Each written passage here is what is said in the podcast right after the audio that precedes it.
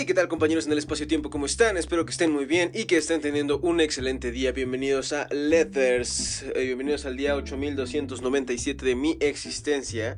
Eh, vamos directamente a esto. Ya saben que Letters es un podcast en el cual leemos y comentamos brevemente fragmentos de 7 libros distintos y empezamos siempre con 365 días para ser más culto. Estamos ya en la semana 50 y vamos por el día martes la segunda venida. De este, esto es en literatura y vamos a empezar.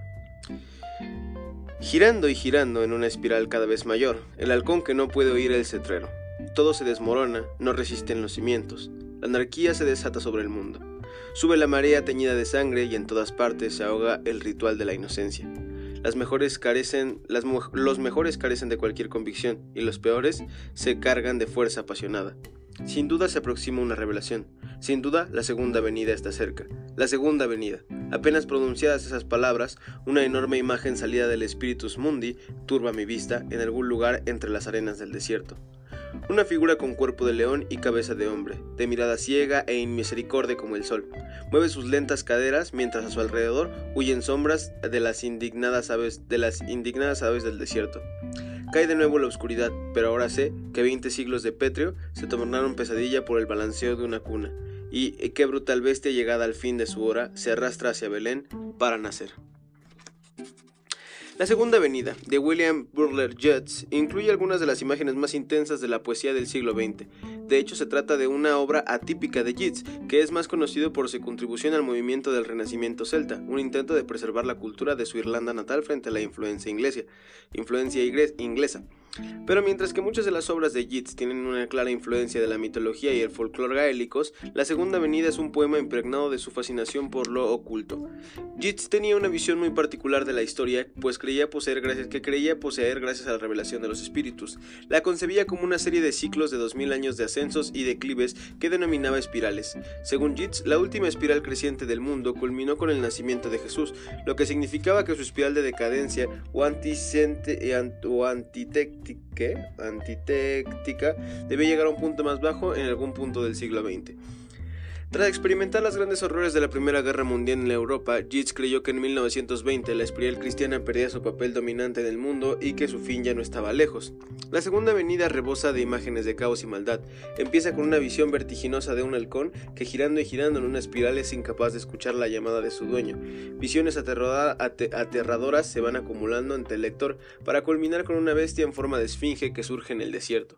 Es el reverso perverso de la mitología cristiana, la bestia que se arrastra hacia Belén para nacer. Aunque se desconoce la verdadera intención de Yeats, generalmente los críticos consideran la bestia como una representación de los sistemas totalitarios del comunismo y el fascismo que estaban implantando en Europa tras la Primera Guerra Mundial. Los títulos de, de Todo se desmorona de Chinua Achebe y Se arrastra hacia Belén de Joan Didon fueron tomados del poema de Yeats. Varios de los versos del poema se refieren de manera indirecta a Prometeo liberado de Percy Beach Shelley, por quien Yeats sentía una gran admiración. Orales. El, el cristianismo así todo extraño, ¿no? Y qué padre que un autor quiera preservar su, su este, ¿cómo se llama? Sus orígenes, sus raíces, eso también está, está chévere. Nada más que, pues sí, supongo que después de ver la Segunda Guerra Mundial sí era como, ah, ok.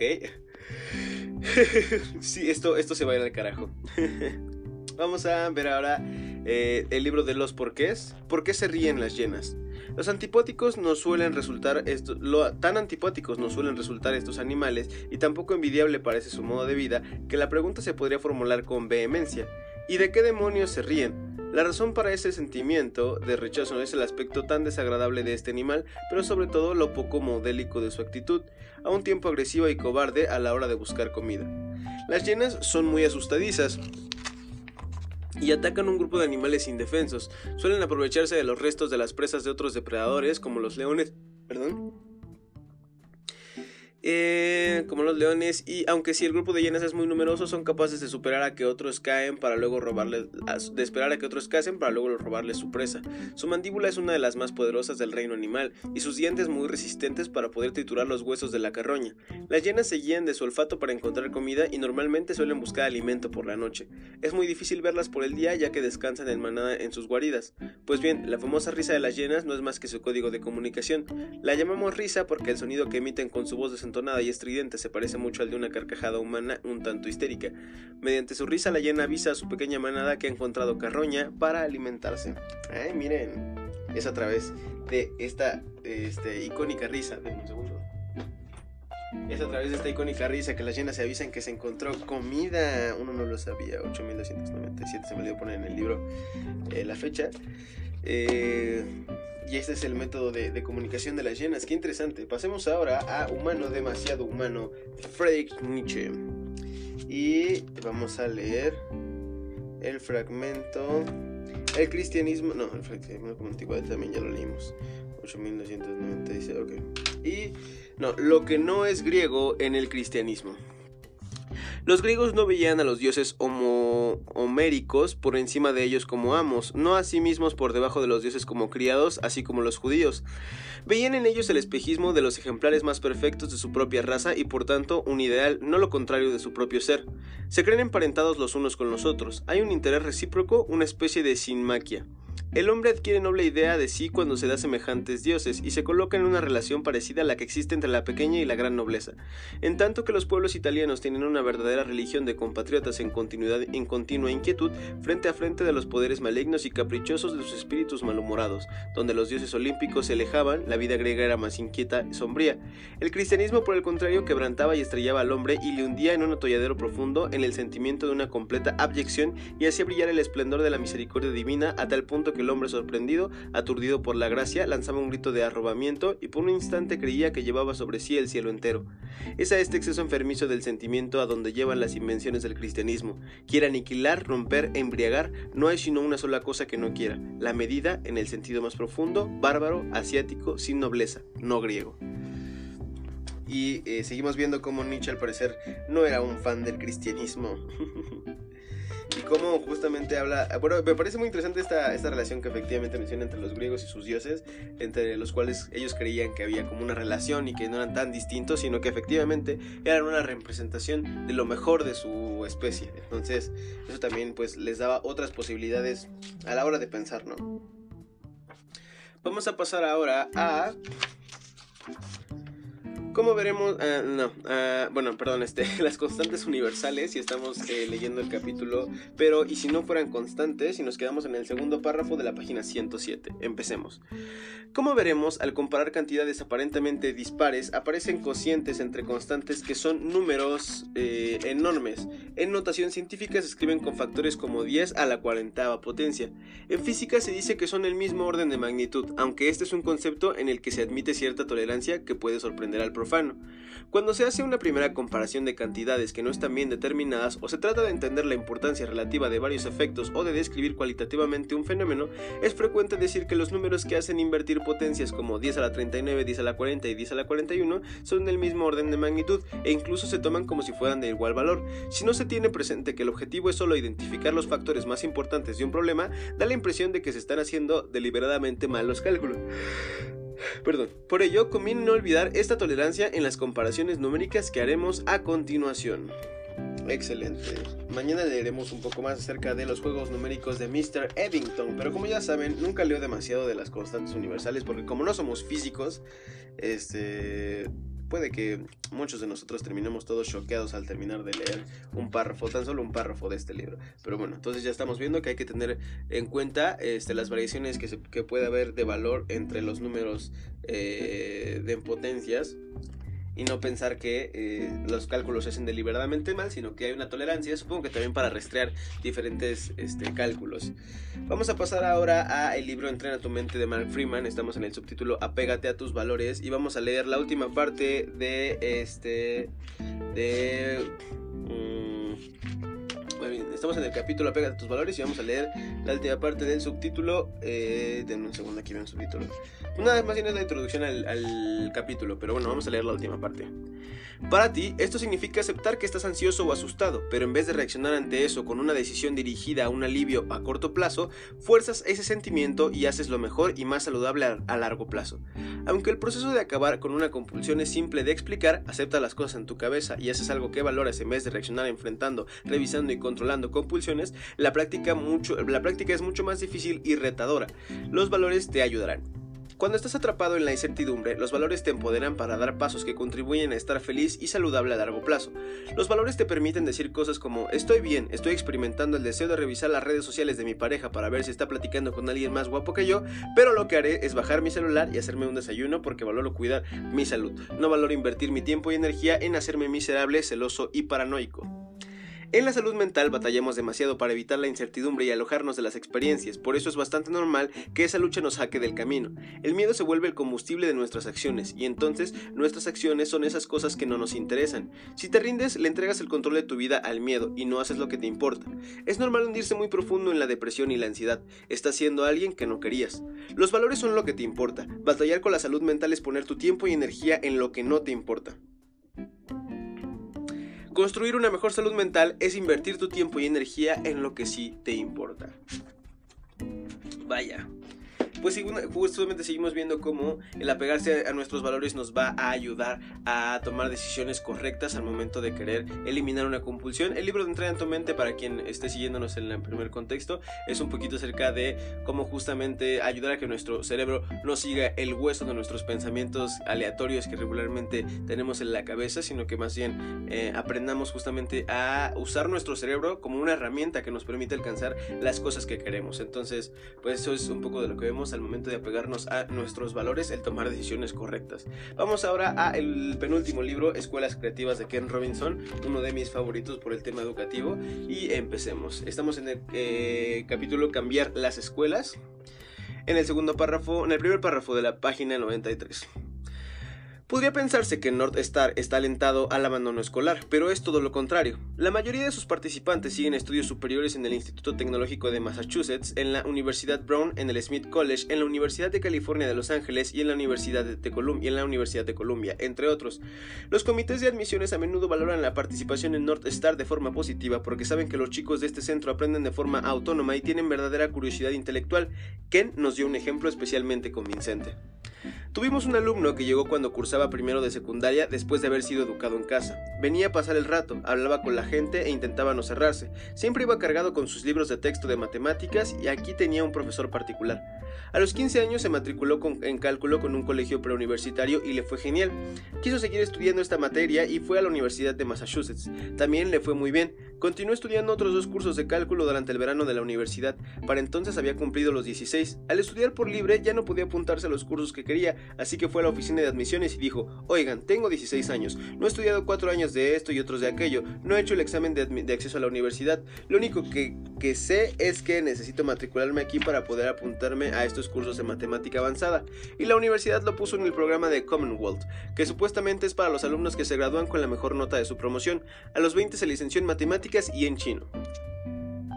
No todos los alumnos de North Star tienen una experiencia como esta, pero en general se implican muchísimo más que en la enseñanza convencional y a menudo se marchan del centro listos para hacer algo positivo con su vida. El modelo North Star ha conducido a la creación de Liberted Learners, un programa de divulgación que ofrece ayuda a quienes quieren crear centros basados en este mismo modelo. Ken y North, saben, Ken y North Star saben que hay muchas maneras de aprender, que el mismo método de enseñanza no sirve para todos los alumnos y que cuando se les instruye de la forma que más adecua su capacidad de aprendizaje y sus intereses, los jóvenes pueden hacer grandes cosas. Aunque es un modelo poco convencional, su éxito refleja la necesidad de que las escuelas se replanteen el sistema educativo actual. Seguimos viendo el caso de North Star y de Ken Robinson, como por ejemplo este muchacho que eh, fue eh, al centro y que pues desde una temprana edad se dedicó a estudiar de forma autónoma, pues eh, transformó su vida y se dedicó a las matemáticas, a el chino, a los 20 años se había graduado de la universidad y, efectivamente me, gustó mucho como menciona esa frase de no estudié aquí tres años de esto y cuatro años de aquello, yo solo quiero venir y matricularme aquí porque sé que tengo que venir aquí para matricularme de esto. Increíble forma de pensar muchacho. Eh, ahora vamos a pasar al último libro, El Teteto de Platón. Estamos viendo la conversación entre Teodoro y Sócrates, si no me equivoco, sí. Y, a ver, dame un segundo porque eh, quiero saber si apunté o no apunté algo que tenía que apuntar. 8290 y... Va a ser el 96. ¿Es que no tenemos tiempo libre, Sócrates? Por cierto, muchas veces, querido amigo, se me ha ocurrido pensar que, como en esta ocasión, los que han dedicado mucho tiempo a la filosofía frecuentemente parecen oradores ridículos cuando acuden a los tribunales. ¿Qué quieres decir?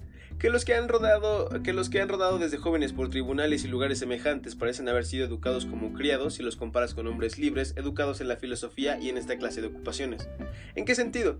Estos últimos disfrutan del tiempo libre al que tú hacías referencia y sus discursos los componen en paz y en tiempo de ocio. Le pasa lo mismo a les pasa lo mismo que a nosotros que de discurso en discurso ya vamos por el tercero. Si les satisface más el siguiente que el que tienen delante como nosotros, proceden de la misma manera y no les preocupa nada la extensión o la brevedad de, sus razonamientos, sino solamente alcanzar la verdad. Los otros, en cambio, siempre hablan sobre la, la urgencia del tiempo, pues les apremia el flujo constante de agua. Además, no pueden componer sus discursos sobre lo que desean, ya que la parte contraria está sobre ellos y los obliga a atenerse a la acusación escrita, que, una vez proclamada, señalan los límites fuera de los cuales no pueden hablarse. Esto es lo que llaman juramento recíproco. Sus discursos versan siempre sobre algún compañero de esclavitud y están dirigidos a un señor que se sienta con la demanda en las manos.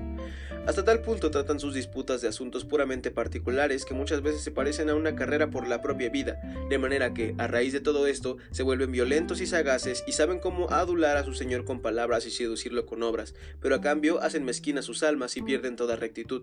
La esclavitud que han sufrido desde jóvenes les ha arrebatado la grandeza del alma, así como la honestidad y la libertad, al obligarlos a hacer cosas tortuosas y al deparar a sus almas todavía tiernas, grandes peligros y temores que no podían sobrellevar aún con amor a la justicia y la verdad entregados hacia la mentira y las injurias mutuas, tantas veces se encorvan y se tuercen que llegan a la madurez sin nada sano en el pensamiento. Ellos, sin embargo, creen que se han vuelto hábiles y sabios. Así es gente, así es esta gente, Teodoro. ¿Quieres que pasemos a describir a los que forman parte de nuestro coro o los dejamos y volvemos de nuevo a nuestros razonamientos? De esta manera no nos pasaría lo que decíamos hace poco, evitaríamos abusar un exceso de nuestra libertad yendo de discurso en discurso. De ninguna manera, Sócrates, sería mejor que los describiéramos. Tú has estado muy acertado al decir que nosotros, los que formamos parte de un coro como este, no somos los servidores de nuestros discursos. Al contrario, los discursos son como criados nuestros, y así cada uno aguardará para terminar cuando nosotros nos parezca. No nos preside efectivamente un juez ni un espectador, como les pasa a los poetas que pudieran hacernos reproches o decirnos lo que tenemos que hacer. Entonces, ya que eres de esta opinión, parece que debemos hablar de los corifeos. Pero, ¿para qué mencionar en efecto a gente que es inferior a estos en la práctica de la filosofía? En primer lugar, comenzamos diciendo que aquellos desconocen desde su juventud el camino que conduce al ágora y no saben dónde están los tribunales ni el consejo de ninguno de los otros lugares públicos de reunión que existen en las ciudades.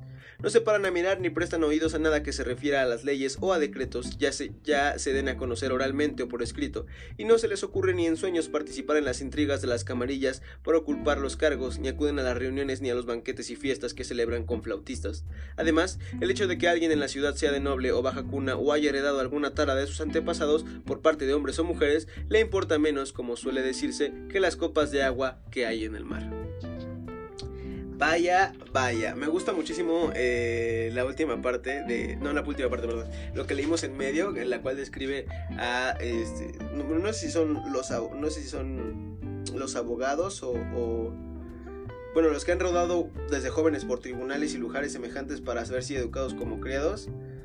Eh, en comparación con los hombres de filosofía. Y, o sea, yo estaba pensando en un abogado mientras leía justamente eso, de que tratan sus disputas de asuntos puramente particulares, como muchas veces parecen una carrera por la propia vida. Se vuelven violentos y sagaces y saben cómo adular a un señor con palabras y seducirlo con obras, pero a cambio hacen mezquinas sus almas y pierden toda rectitud. ¡Wow! Increíble. en fin, muchachos, así llegamos a el final de Leathers. Denme un segundo vamos a hacer el resumen que siempre hacemos al final de los capítulos, empezando por eh, La Segunda Venida, un poema de William Butler Yeats, el cual habla acerca de la Segunda Venida de este de, pues sí, no sé si de Cristo, del cristianismo en sí, porque menciona justamente, bueno, para él, para Yeats, la vida estaba como compuesta por ciclos de 2000 años, de ascensión y descensión, y este, cuando llegó Cristo, eh, fue como eh, el fin de un tiempo de ascensión y cuando y bueno y en el siglo XX iba a haber como eh, una una cómo se podría decir Gran Depresión. Este, y bueno, eso él lo describió así porque estuvo en contacto con la Segunda Guerra Mundial, la Primera Guerra Mundial creo y por eso pues eh, así resultó. Y de ahí resultó esta poesía. El día de mañana veremos aquí eh, a Salvador Dalí en artes plásticas. Entonces para que estén al pendiente de 365 días para ser más cultos en el libro de los porqués vimos el por qué las llenas se ríen y es que ese es su método de comunicación aunque nosotros lo llamamos risa porque se parece al estruendo de alguien riéndose como loco en realidad es su, su forma de pues de comunicarse. Mañana leeremos el por qué crepita una hoguera el ruidito ese que hace el fuego cuando está en una hoguera, perfecto. Después leímos eh, lo que no es griego en el cristianismo, justamente como eh, pues el cristianismo hace una gran separación entre el hombre y Dios y cómo de esa manera este, brilla la misericordia de Dios eh, por, perdonarnos al ser unos insignificantes eh, personas y en comparación con los griegos que ellos se veían a sí mismos en los dioses y veían en, los dioses un reflejo de lo mejor de su raza.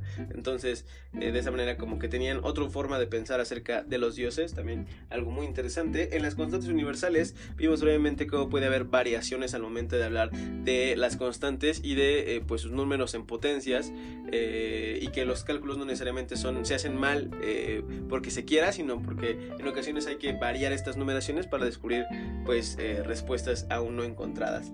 En Entrena tu mente de Mark Freeman estábamos leyendo la última parte del subtítulo de Apégate a tus valores, este, la introducción al capítulo y cómo justamente, bueno, antes de eso estábamos viendo la curva de innovación, la vez anterior que leímos en Ladders, la curva de innovación y el estrés o de hacer algo nuevo y de cómo justamente este el apegarnos a nuestros valores nos permite el tener una guía y continuar a pesar de que las cosas que estemos haciendo eh, nos estresen, nos den miedo o nos causen alguna, algún tipo de ansiedad.